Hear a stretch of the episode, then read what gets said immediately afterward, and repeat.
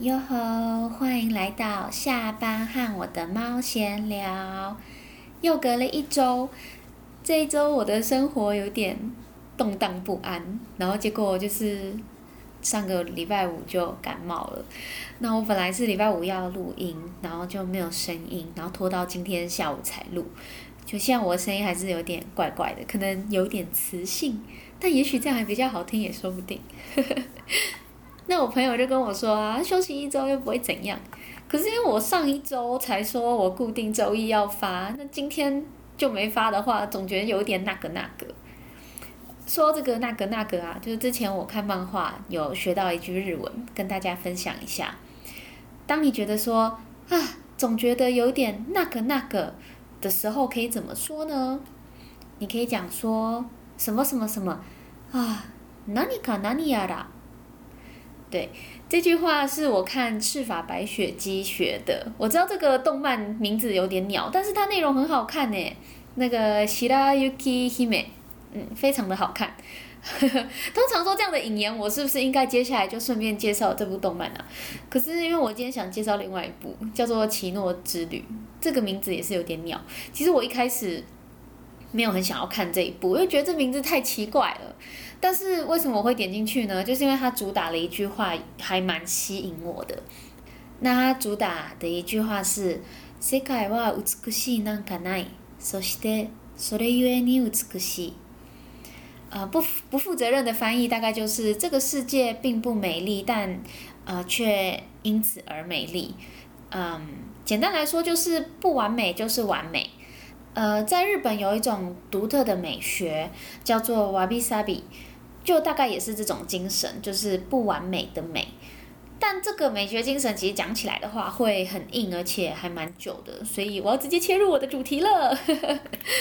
一开始我是当做自己被骗，就是点进这个动漫去看一下，结果我想不到就整个欲罢不能呢。他从他从第一集就深深的吸引我，然后最后我就连同他的原文漫画跟小说，就是全部都收编了，花了我很多钱。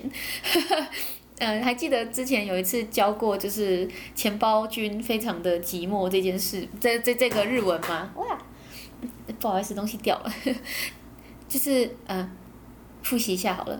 財布が寂しい，对，就是我那时候买完之后就觉得，哦，我钱包好像缩水这样。 那它基本上这个故事呢，它就是呃每一个故事都是独立的，所以你不管从哪里看都没关系。但是它又有一点点的关联，所以当你全部看完的时候，就会觉得啊，原来就是这个故事跟那个故事有这样子的一个关联哦。然后你就会忍不住就是再回头去看一次，去想办法拼凑出呃故事跟故事之间的一个主线故事。它是有主轴故事的，呃，只是它是把它打散在每一个小故事里面。那你在当下读的时候可能没有什么感觉，可是你可能多累积了几个呃故事之后，就会发现啊，原来他们其实呃故主角的主轴故事就是在这些故事之间发生这样子。对，那他的大纲呢，大概就是一个叫做奇诺的人，他在一个就是平行时空做呃去各个国家旅行，然后他的所见所闻跟感受。那其实我觉得这个系列它是跟《小王子》这本书有有异曲同工之妙。《小王子》这本书其实它也是呃，主要是在讲小王子去呃各个行星旅行嘛，然后遇到很多很荒谬的事情，然后用浅白的小寓言故事去表达很大大的现实荒谬。那《奇诺之旅》它其实也是这样的，它的每一个故事后面都传达着一种无奈跟荒谬。或者是幸福，嗯，有幸福吗？好像几乎没有，都是蛮蛮凄凉的故事。但表现手法非常的有趣，所以其实你看完，你的心情并不会有很大的起伏。即使是悲伤的故事，你也不会觉得说，哦，天哪，真的很可怜，然后你的心情受到影响，不会，你只是会觉得有点啊啊，原来是这样啊，就是有一种秋天的那种感觉。对，那最近有一部呃也很受欢迎的。也很受欢迎的作品叫做《魔女之旅》，那它的概念也是差不多的感觉。不过，因为它这一部它的世界观就是魔法世界嘛，所以整个感受度来说，我自己是更喜欢《奇诺之旅》的表现手法跟世界观的设定。对，那呃，它这一部奇诺之旅》它的步调整体是比较慢的。我记得它应该也有中文版的小说跟漫画，就是不会日文的人也可以去找他的中文版来体验一下。非常推荐下班后想要抽离现实世界，或者是假日的午后想要来一场就是平行平行啊平行时空，哎平行时空旅行的人这样子。对，我在讲什么？嗯。